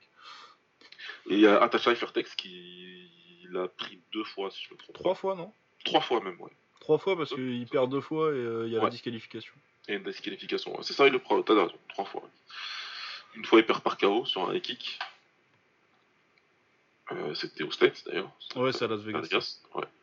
Et ensuite, il le reprend en France euh, bien longtemps, bien longtemps après. Et euh, il perd aussi par décision où Atasha il a été un peu trop fort. quoi. Mais vraiment, Kamel Jamel, ouais, c'était quelque chose. Ouais. vraiment- Il a boxé pour une ceinture Lumpini aussi, je me rappelle plus contre qui c'était par contre. C'était contre, euh, je vais te dire ça, c'était contre, euh, c'était contre un des gars qui a fait le tournoi Five Star Fried Chicken. C'était pas Dong Song Fong, c'était Compi Pop. Oui, voilà, Compi Pop Pechindi, ouais. Ouais, je crois que c'est euh, c'est Farid aussi qui fait euh, Farid Villon. Et Farid, il prend euh, Sayuk C'est ça. ce jour-là.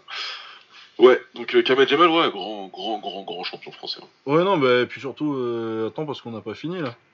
Tu crois qu'on va parler de Kamel Gemel on va croire pas que je vais pas caser euh, Kamel Gemel contre Samir Petit Prince? Ah bah oui, ouais, Ah, c'est- mais c'est- forcé. je sais que ce combat est très important pour toi. Ah bah, c'est le combat qui m'a fait aimer le kick. Donc euh, Ouais. le deuxième et puis le premier, parce que je l'ai vu pas longtemps après, mais je crois que j'ai vu le deuxième avant le premier. Mais ouais, c'est des combats exceptionnels. Ça, ça fait partie des derniers 7 rounds en plus qu'on ait, qu'on ait eu en kick. Ouais. Et euh, les deux, c'est un match-up euh, absolument exceptionnel. Ça fait le premier, c'est match nul, et euh, le deuxième, c'est victoire de Samir Mohamed. Mais oui, c'est le, le kick à son plus haut niveau, quoi. Un, un choc de style entre euh, le kick taille de, de Kamel Jemel et euh, le full euh, super spectaculaire de, de Samir Mohamed. Ouais. Et ouais, non, ça fait partie. Pour moi, c'est peut-être même les meilleurs combats de l'histoire du kick. Ouais, ouais. Après, je Ah, sais euh, que forcément, euh, il y a, j'ai un attachement spécial et je suis pas forcément objectif, mais, mais je pense qu'en plus, euh, objectivement, euh, je pense qu'il mérite euh, qu'on en parle. C'est vraiment des combats, des, des- des perles techniques.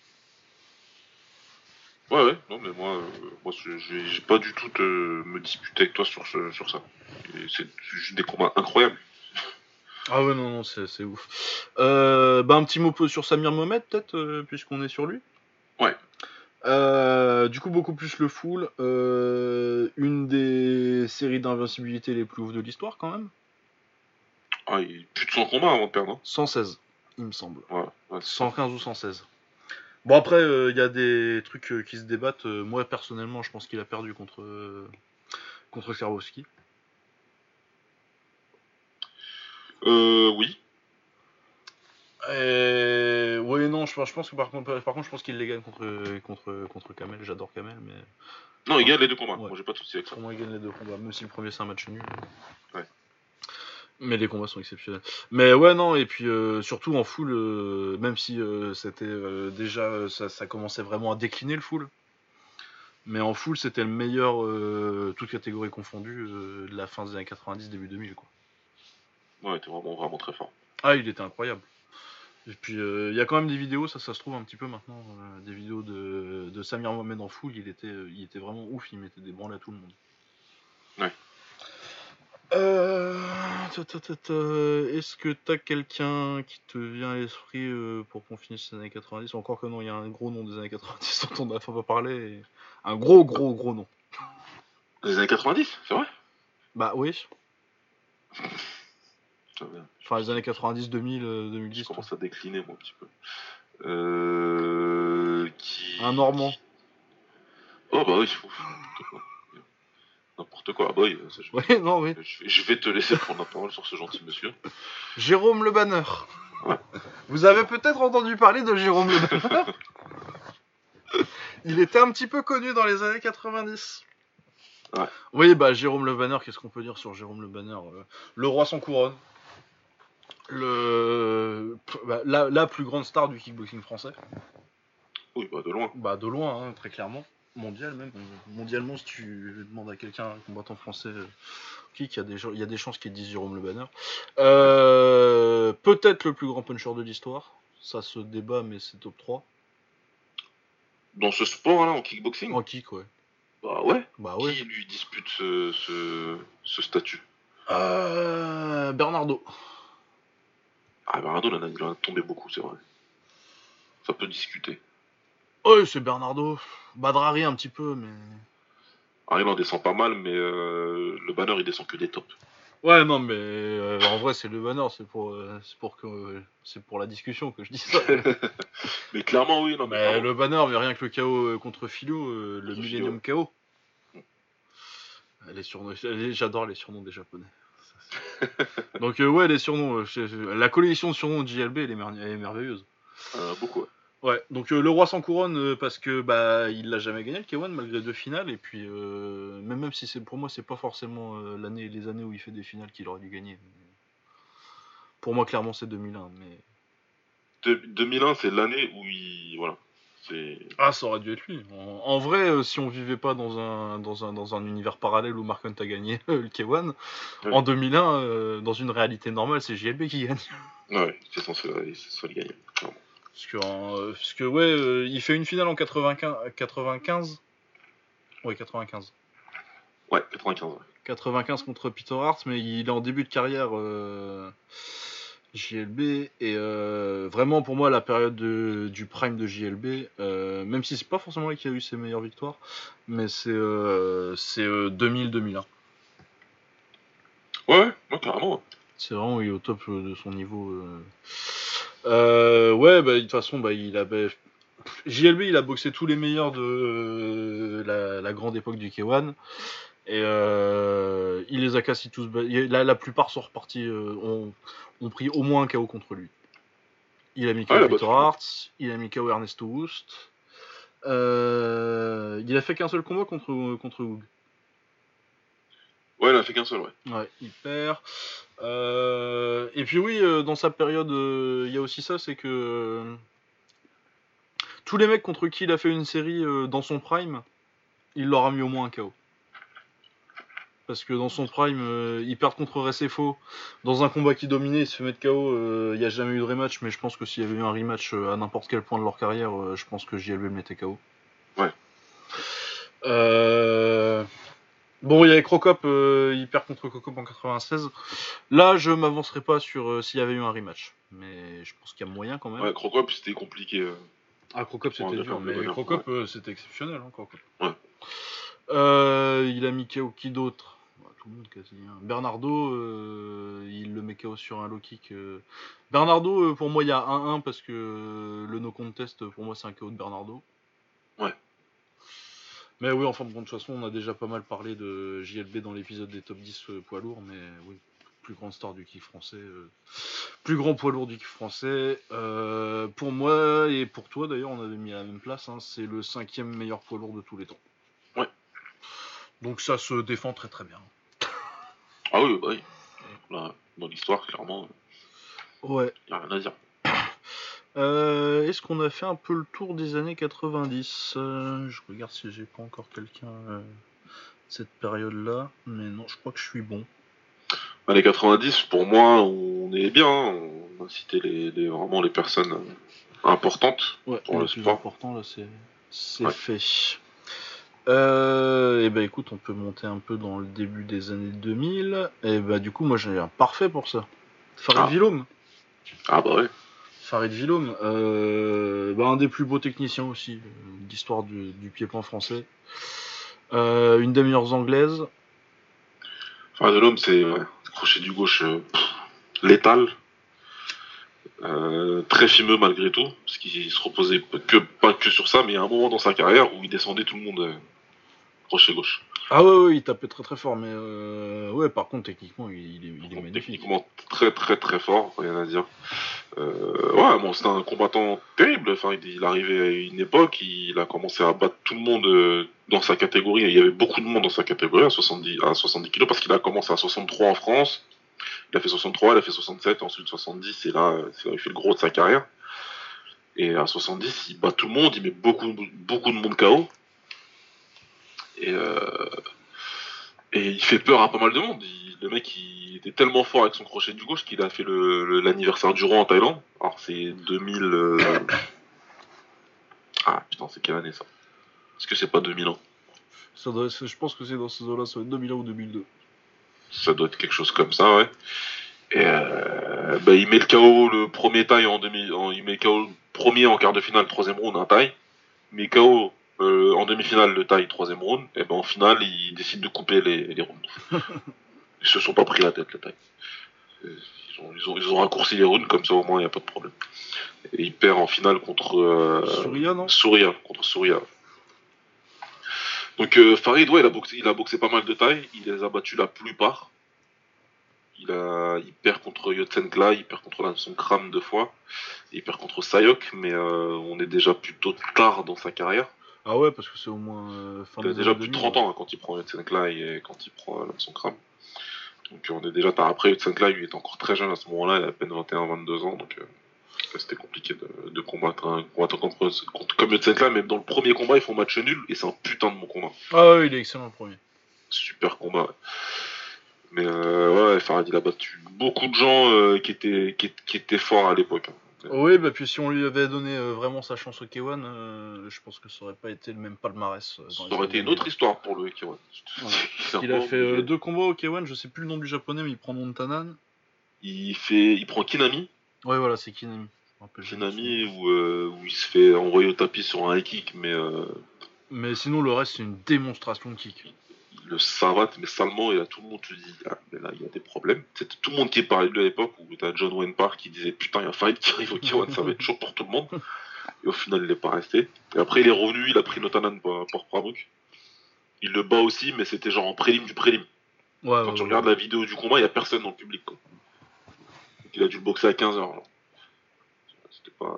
En gros, il avait, il avait sûrement fait signer deux combats et ils étaient pas ils très étaient chauds. obligés pour- de lui mettre. Ouais. Ouais. Et ouais, non, ça aurait pas fait le même palmarès. Moi, je pense que. J'aurais kiffé voir euh, Farid au, au K1 à cette époque-là, putain. Moi, pour moi, il était beaucoup trop. euh, à ce moment-là, en 2003-2004, jusqu'à même 2005, il est beaucoup trop fort. Ah ouais, non, non, non. il est clairement beaucoup trop fort et je le dis. Et le World Match, je l'ai suivi de long en long, en large, en travers, ce que vous voulez. Moi, à cette époque-là, il est plus fort que les mecs qui sont au World Match. Il est plus fort que Cross, il est plus fort que Masato, il est plus fort que Boaka, il est plus fort que John Wayne Park. Il est À ce plus fort que ces ouais. mecs-là. Il est plus fort que Sauveur. Il est plus fort que Sauveur. Sauveur, il arrive après, mais il est plus fort que ces mecs-là. Vraiment, à ce moment-là, il est au pic. Il est au pic de sa carrière, physiquement, etc. Ouais, ouais, euh, Boakao, il a pas encore d'anglaise. euh, Ah, les mecs sont encore un petit peu trop. euh, Il y a Masato avec son anglaise qui peut, qui peut l'emmerder. Mais Masato, c'est Masato, c'est il, en- il a emmerdé beaucoup de gens quand il est frais, etc. Quand il... Mais vraiment, Farid à ce moment-là, c'était. très, Ah ouais, mais très, tu très mets euh, Farid à n'importe quel moment entre le 2002 et le 2005, je pense qu'il le gagne. Pour moi, il le gagne. Pour moi, il le gagne. Je l'ai toujours dit, c'est vraiment le regret en termes de World Max, c'est le regret. Parce que là, il bat des mecs, il, bat, il met KO des mecs qui sont vraiment très forts. Et, euh, et, et voilà quoi. Donc, euh, mais ouais, jusqu'à même, tu peux même jusqu'à 2006 d'ailleurs, où il gagne le, le tournoi du A1 là, euh, qui est super long, là, qui s'est étalé sur je sais plus combien de temps. Sur plusieurs mois, c'était en Turquie. Ah ouais, ouais, les One Way quand c'est encore le Chucky, le One. Ouais, ouais. Il a battu euh, Mabel, il a battu Lidon, il a battu José. Ouais, il- À ce moment-là, il est vraiment sur une période où c'est- ça aurait été compliqué pour n'importe qui qui aurait essayé de le combattre. Ah ouais, ouais, non, non, non, ça aurait été très dur. Et ouais, je pense que. Ouais, 2000 entre 2002 et 2005, de- de- jusqu'à 2005-2006. Jusqu'à ce que Ouais. Il apprenne à boxer, quoi. Ouais. Après, une fois que les mecs ils, voilà, ils ont bien l'anglaise et que le rythme il augmente dans les, dans les combats du, du World Max, etc. Là, après, c'est différent. Comme c'est vraiment un combattant de Muay Thai à la base, Farid, là, ça aurait pu devenir plus compliqué. Ouais, et puis, euh, mine de rien, il aurait commencé, il commence à vieillir, quoi. Ouais. Ah, bah, ouais. Mais ouais, gros regret, quoi. ah ouais, clairement. Ouais. Euh, du coup, les années 2000, euh, bah, Mounir Bouti, Ah, petit. ça ressemble un peu à, à du Farid. Un peu. Mounir, ouais, Mounir, c'est encore plus dommage. non, c'est pas encore, c'est pas encore plus dommage. C'est peut-être beaucoup de dire ça. Mais euh, pour être de la même génération de, même génération que lui, Mounir Bouti, c'est un combattant exceptionnel. Ah ouais, ouais, retraite du bus Clairement. Je sais qu'il y en a beaucoup d'entre vous qui connaissent pas, mais était vraiment incroyablement fort. C'est un combattant qui boxait à moins de 60 kilos, à moins de 57 et à moins de 60. qui a été euh, champion IFMA et, me- et meilleur combattant du tournoi. Direct. Et ensuite, il va en pro. Je me souviens qu'il perd euh, par KO la première fois qu'il fait euh, les championnats de France contre Pascal Benmati, qui est un très bon combattant du Phoenix. Par contre, après, il revient, il prend le titre de champion, et, et, à chaque fois qu'il a été sur le ring, ça a été quelque chose. Tout simplement.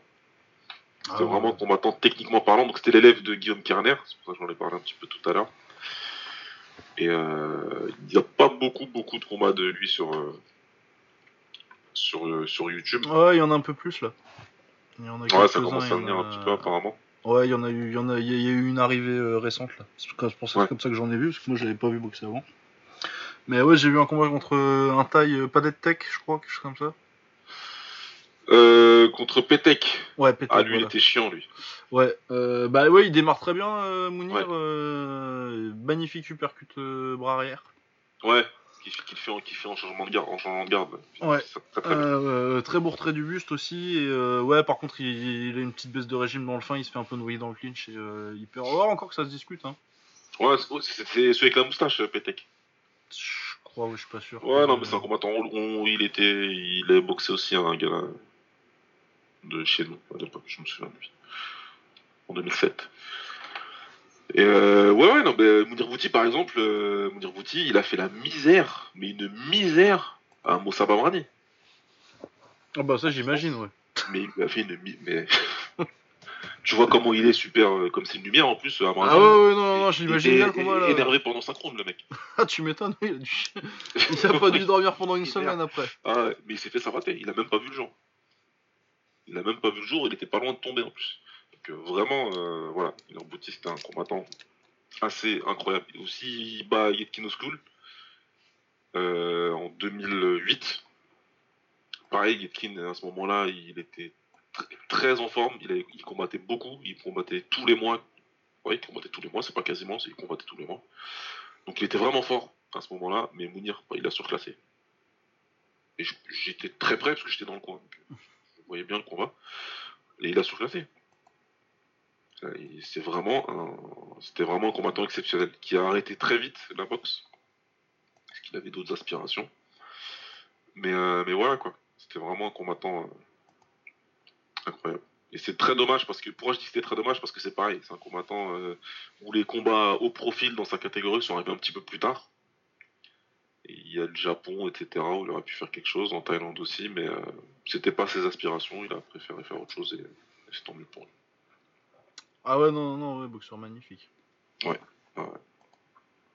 Très très gros talent. Euh, qui on a d'autres dans cette. Euh... Amri Madani en française. Ah, c'était fort en BF. Ah ouais, super grand, mais très beau techniquement, qui boxait euh, bien, très bien à distance.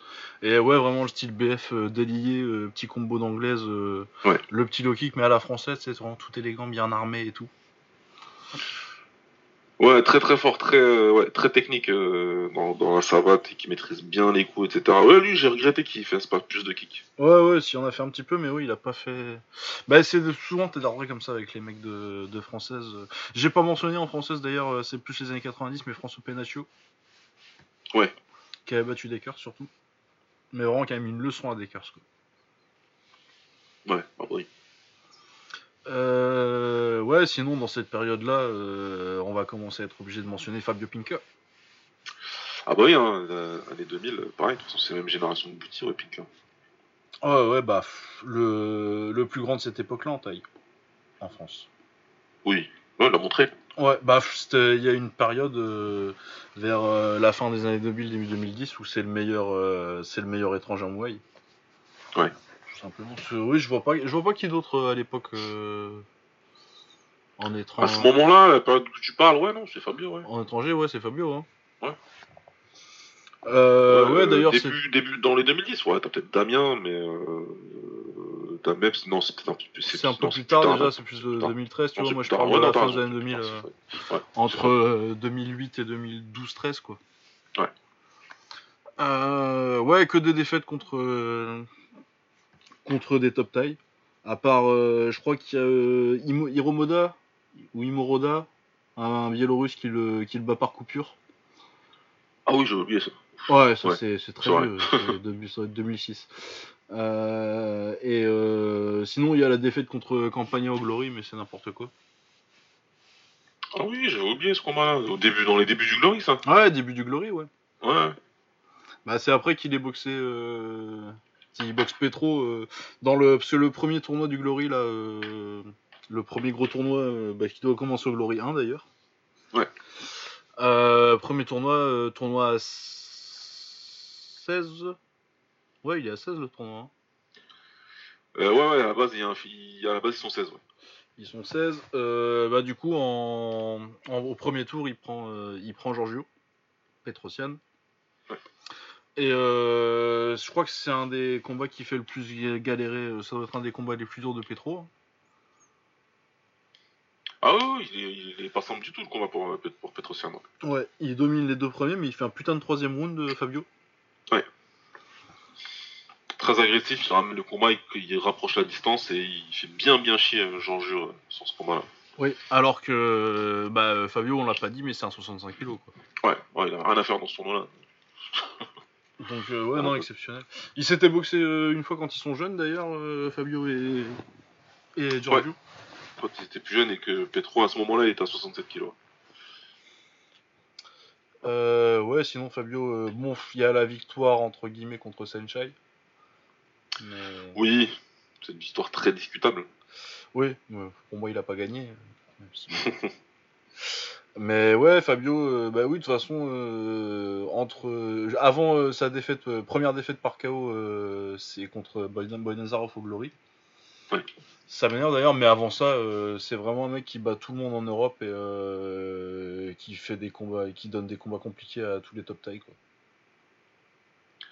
Ah, il a boxé tous les top tailles possibles, en tout cas dans son époque. Il les a vraiment tous boxés. Il a boxé Kao Ponklek, il a boxé, il a boxé Senshai, il a boxé Atasha, il a boxé Dantai, Bovi, Sutsakorn. Oh, le combat contre Euh, Bovi, il est ouf. Ouais, c'est un combat de taré contre, euh, contre Bovi, euh, Singmani, euh, Ekpracha. Des mecs qu'il aurait pas dû boxer. Ek- Ekpracha et Kem, c'est des mecs qui étaient trop lourds pour lui normalement. Enfin, euh, il a même boxé Chai. contre Pedon, quoi. Il a boxé City Chai Il a boxé aussi. City Chai quand City Chai était tout jeune, ouais. Deux fois. Ensuite, il a reboxé ouais. derrière, mais City Chai là, il était devenu un petit peu plus vieux. Il a boxé Euh, Tongchai. il fait un gros Chai. combat le- la première fois contre City Chai. Ouais, c'était en finale d'un tournoi la première fois. C'était à Tours, je crois. Ouais, ouais, ouais, ça doit être. euh, C'est la Ouais. nuit des titans à tour. quelque chose comme ça. Ouais, ouais. Et puis après, il reprend. Il a boxé Sayok, donc. Euh, Enfin bref, ouais, il a boxé, il a, il a boxé tous les top types possibles. Et après, euh, il, il a pris, il a pris le, il a gagné le premier euh, tournoi du TIE Fight, faut pas l'oublier aussi. Ouais, c'est vrai ça. Il gagne le premier tournoi du TIE Fight où euh, il y avait très, de très très bons combattants qui étaient engagés dedans. hein, des Eliam Harrison, Youssef Bouganem, etc. Il, il avait vraiment euh, il tape Moussa Barbarni aussi. Ouais, il ridiculise Moussa ouais. Ouais. C'est pour Ça, ça que c'était marrant quand tu... tu te rappelles quand il y a le rematch au Glory et que les gens ils disent ouais je sais pas. non, mais ils sont marrants. Ils sont marrants. Mais dans ce combat-là, en taille, il a ridiculisé euh, Moussa Babrani en Thaïlande. Ça, Bah c'était la en kick deuxième il année. l'a il perd ridiculisé en aussi. finale. Hein. Ouais, ah bah oui. Et ça, c'est quand il perdait en finale contre Kem la deuxième année. La première année, il gagne euh, en battant Youssef Bouganem en finale. C'est vrai qu'il a battu Bouganem aussi. Ah, il a battu, euh, il a battu Youssef Bouganem euh, dans, dans ce tournoi-là. Il a battu, il avait battu euh, Pech Mongkong aussi en demi, qui à l'époque était plutôt bon. Il avait un bon profil en plus. Donc euh, Fabio, ça- c'est une carrière à la fin. Tu, tu, tu peux que respecter. Et en plus après, quand il a fait tout ça, qu'il a battu, qu'il a combattu les meilleurs étrangers, qu'il s'est amusé à aller faire du glory à 70 kilos, etc. À un moment, il est revenu, parce qu'il y a trop de gens qui parlaient, il est parti sur une année où il a dit je vais prendre tous les Européens, Français compris, et je vais montrer à tout le monde que c'est moi le. Mais il y a, il y a les tailles et c'est moi. Et il y a moi derrière. Et il l'a fait comme il fallait, quoi. Oui, bah puis après il... de- prend la ceinture du Raja aussi. hein. Ouais, après, après, après ça en plus. Mais en 2016, ce qu'il fait hein, en 2015-2016, là, c'est trop marrant. Ah ouais le retour quand il tape euh, il tape Bobo Sako. Bobo Sako, Aziz Lali, bah, Medizatou, Liam Harrison, Kulebin, Amrani, Oh. Rhys McAllister qui était très fort. Ouais il était fort McAllister c'est Ouais. con qu'il a arrêté. Euh, le mec, il a tapé tout le monde en, en 2015-2016. Il a dit Vous allez bien, vous allez comprendre. Ah ouais ouais non mais putain s'il l'avait mis contre Van Roosmalen à cette époque là putain. Ah, bah, gars. Ça, je suis deg. Mais Ouais. ouais, non, ça, franchement, la, la, la fin de carrière au Glory de, de, de Fabio, elle me fait mal au cœur.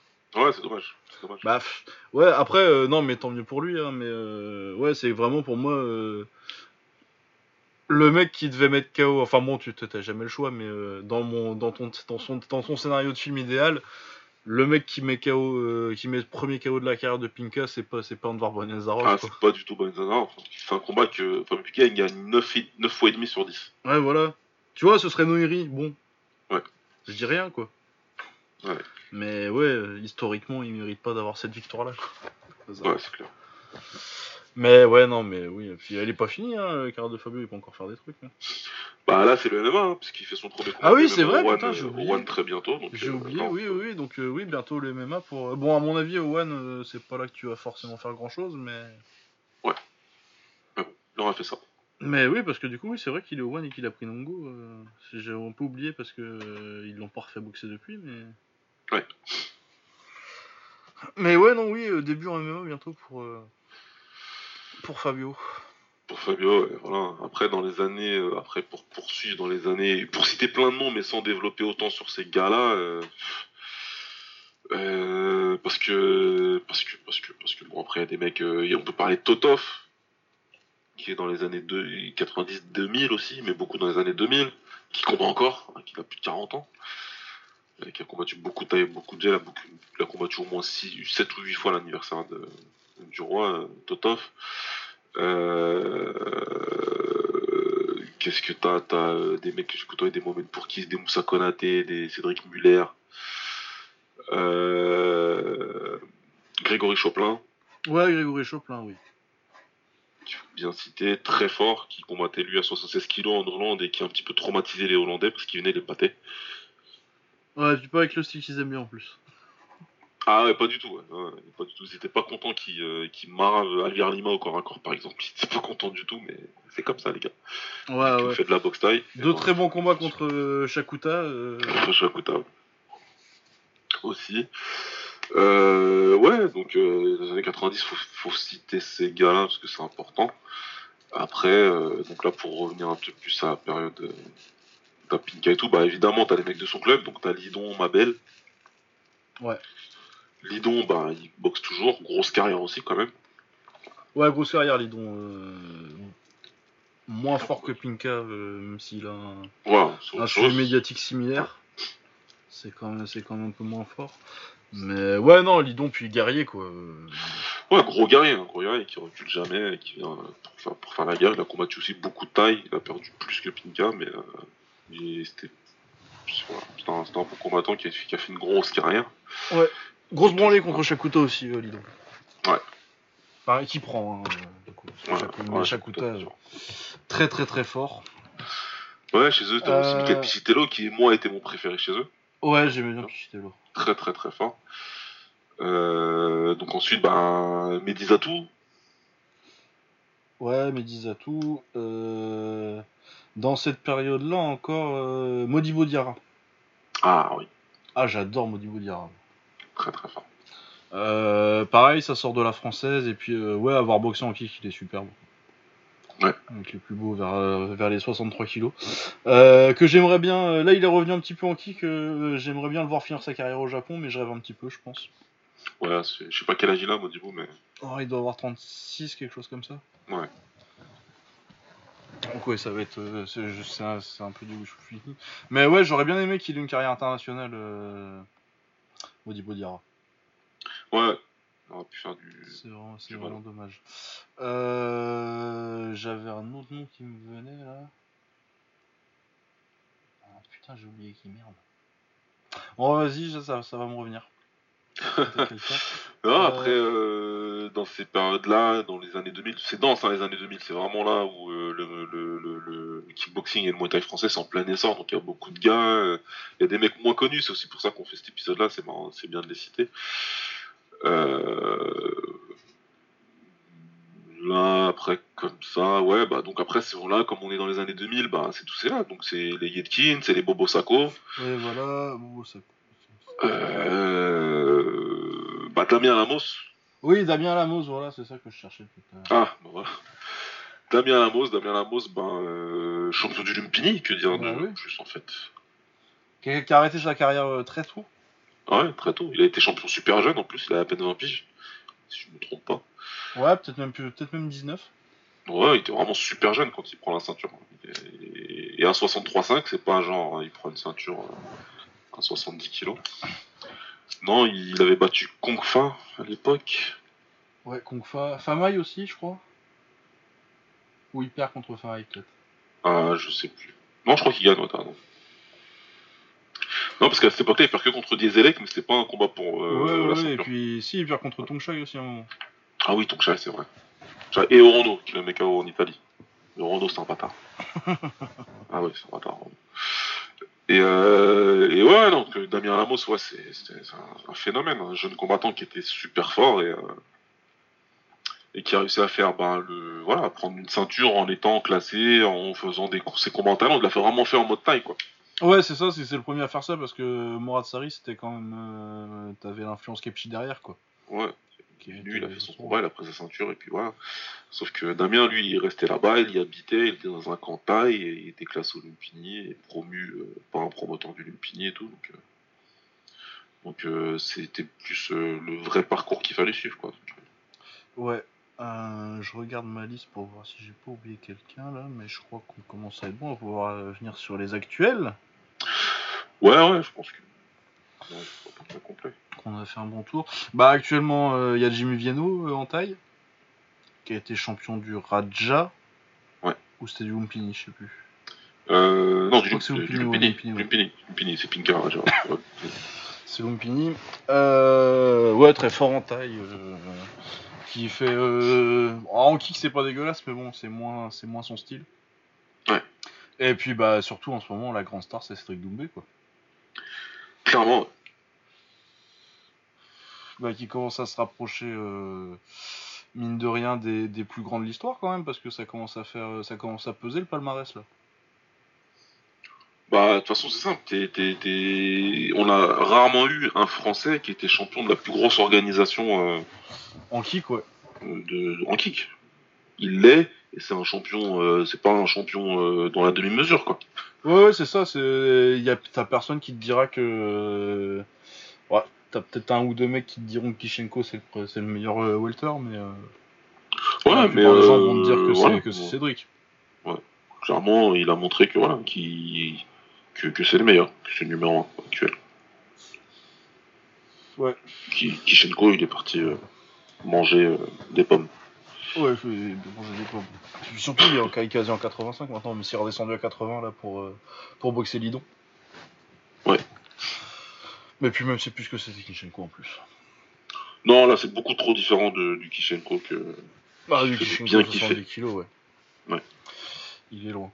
Mais euh, ouais, non, bah, Cédric Doumbé, euh, patron de la KT, qui a vengé euh, sa, sa, vraie défa- sa, sa seule vraie défaite récente, pour moi, c'était Nabiev, parce que pour moi, il n'a pas perdu contre Grenard. Et Ouais. bah, on était bien placé pour voir comment il l'a vengé, la défaite. Ah, bah, on l'a vu ça en live. Ah oui, c'était très sale. Euh, Paul Nicole, c'est un criminel, faut que je le dise une fois par podcast. Euh, ouais, est-ce qu'on a d'autres euh, gens à mentionner pour l'avenir? Euh, Gianni Fiorenti, j'aime bien moi récemment. Je pense qu'il aura pas la les opportunités qu'il mérite, mais Non, parce que le style est pas assez plaisant par rapport au nombre de gars qui font le style plaisant aujourd'hui, donc ça va être compliqué ouais, pour lui d'avoir des combats au profil. Ouais. ça va être compliqué. Sinon, il y a qui que j'aime bien Euh, Gotardi, faut, je demande à voir. Ouais, Gotardi, Gotardi c'est à suivre, mais c'est un, jeune euh, intéressant avec un potentiel intéressant. Euh, Mohamed Swan, ça stagne un petit peu en ce moment, mais euh, il y a Ouais. un truc. Oui, on va dire très fort. Très fort. Il est très fort, mais ouais, il... Ouais, c'est celui de la génération qui me fait le plus penser à Danny Bill, ouais, un Ouais, moi aussi, euh, il y a vraiment un truc euh, Ouais. dans, dans le niveau technique qui est, qui est spécial. Mais après, ouais, c'est clair que là, ces temps-ci, il, il- bah, il- je trouve, je trouve qu'il perd des combats qu'il devrait gagner, quoi. petit peu constant. Un petit peu inconstant. Mais ouais, c'est vrai qu'il y a énormément de talent. Mais en plus, euh, ouais, c'est con lui, parce que il a boxé un petit peu au Glory, du coup, en prélim à Lyon. Et Ouais. j'aimerais bien le voir un petit peu plus en kick. Mohamed. Ouais. Bon, bah oui, puis je pense que on a fait un bon tour là. Puis euh, je sais pas combien de temps on est, mais ça doit commencer à être pas mal. Non, mais c'est pas mal, je pense qu'on a. Ça Ah, fait un gros gros paquet de noms. euh. Oh putain, il me fait peur. Ah. Non, ça va. Non, ça fait un bon paquet de, de, de, de noms et. Ouais, ça vous fait déjà des combats à aller, à, à aller mater, je pense. Voilà, on a fait comme ça. Il y a beaucoup plus de noms qu'on aurait pu citer, pour être honnête, hein, sur les années 90, etc. Mais bon, c'était vraiment. euh, on peut pas, on peut pas tout faire, on peut pas tout citer non plus. Bah oui, puis euh, on est déjà à une heure et demie là. Ouais, voilà. Et puis une heure et demie euh, de cet épisode. hein. Ouais. Donc euh, voilà quoi, écoutez, à vous de jouer maintenant. euh, la plaisir de Lucas, euh, enfin la, la page de YouTube de, de, de Lucas, pardon. Ouais, vous cherchez. euh, Normalement, si vous cherchez, euh, si vous tapez dans la recherche de YouTube le nom du boxeur et mon nom, donc Lucas Bourdon, normalement vous tombez dessus. Ouais. Puis sinon, vous allez sur ma chaîne et vous cherchez dans la chaîne. Mais des fois, il y a des trucs.